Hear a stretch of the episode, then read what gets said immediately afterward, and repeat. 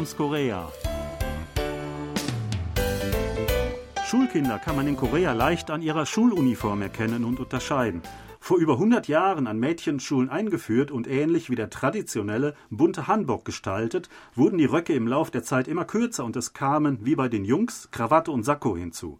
Ein ganzer Satz Schuluniform besteht normalerweise aus Sommer- und Winterkleidung plus kurze und lange Sportsachen, aber ohne Schuhe.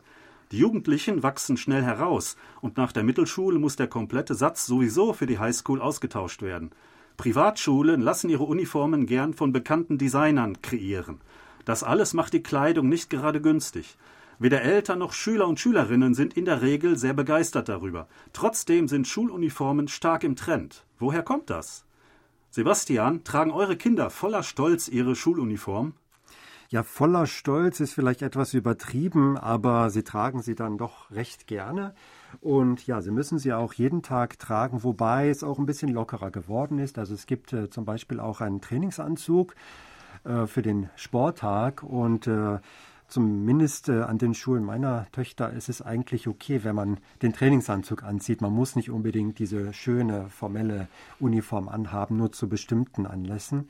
Also es ist ein bisschen lockerer geworden und äh, sie fühlen sich, glaube ich, insgesamt ganz wohl daran. Mhm. Bei unseren Kindern war es so, dass sie auf drei verschiedenen Schulen waren und es war schon ein gewisses Merkmal der Individualisierung. Also sie haben sich so untereinander unterschieden und von daher war schon ein gewisses Selbstbewusstsein dabei, äh, wenn sie die Schuluniform getragen haben. Aber ähm, wurde auch ein bisschen als unangenehm empfunden. Teilweise war sie ein bisschen eng oder kniff, besonders nach einem Jahr, wenn sie wieder rausgewachsen waren. Ähm, ich habe es an äh, meinen Highschools, wo ich unterrichtet habe, auch so erlebt, wie du gerade gesagt hast. Also viele Schüler haben gerne einfach die Sportsachen getragen. Oft hatten sie im Laufe des Tages irgendwann Sport und haben sich dann ähm, gleich von Anfang an halt entsprechend umgezogen. Manche Lehrer hatten was dagegen. Es gab schon strenge Lehrer, die wollten das durchsetzen. Aber das wissen die Schüler nach einiger Zeit natürlich, bei wem sie sich was erlauben können. Ganz genau, so sieht es aus. Und äh, ja, was mir auch aufgefallen ist, ich habe ja zwei Töchter. Und ich habe auch ähm, gefragt oder ein bisschen so drauf gedrängt, also wenn ihr wollt, könnt ihr auch die Hose auswählen. Aber die Mädchen machen das einfach nicht. Also die haben doch, ich würde sagen, fast alle ziehen den Rock an, obwohl sie sich vielleicht gar nicht so wohl da fühlen, äh, wohl drin fühlen. Aber ja, nach meinem Eindruck tragen die Mädchen alle den Rock, weil alle den tragen. Und für die Jungs ist es ein bisschen einfacher, die haben einfach die Hose.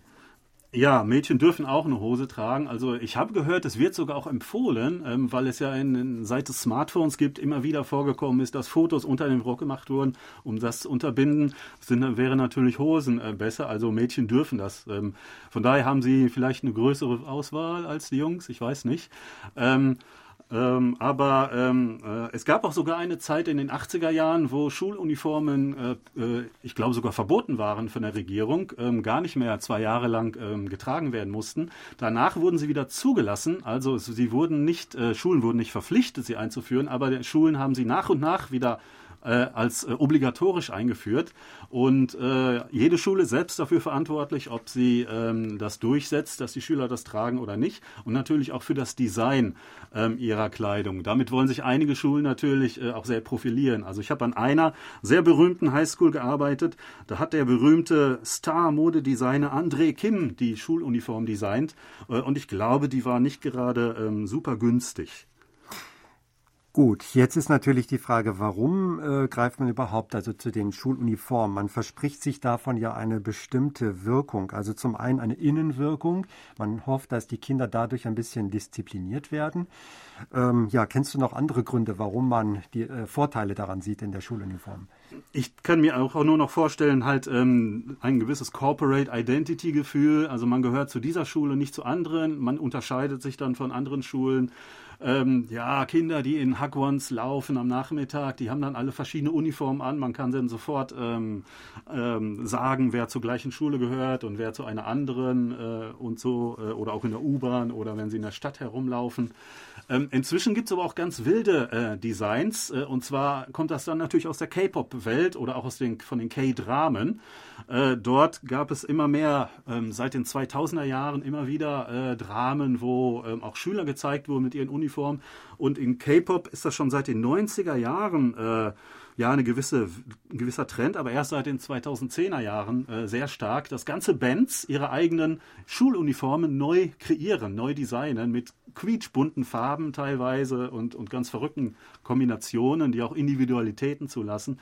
Das wird dann natürlich auch von vielen äh, Leuten kopiert werden. Ähm, es gibt äh, zum Beispiel inzwischen Läden, wo man sich äh, solche Schuluniformen ausleihen kann als Erwachsener. Ähm, das sind dann teilweise auch Fantasiekreationen.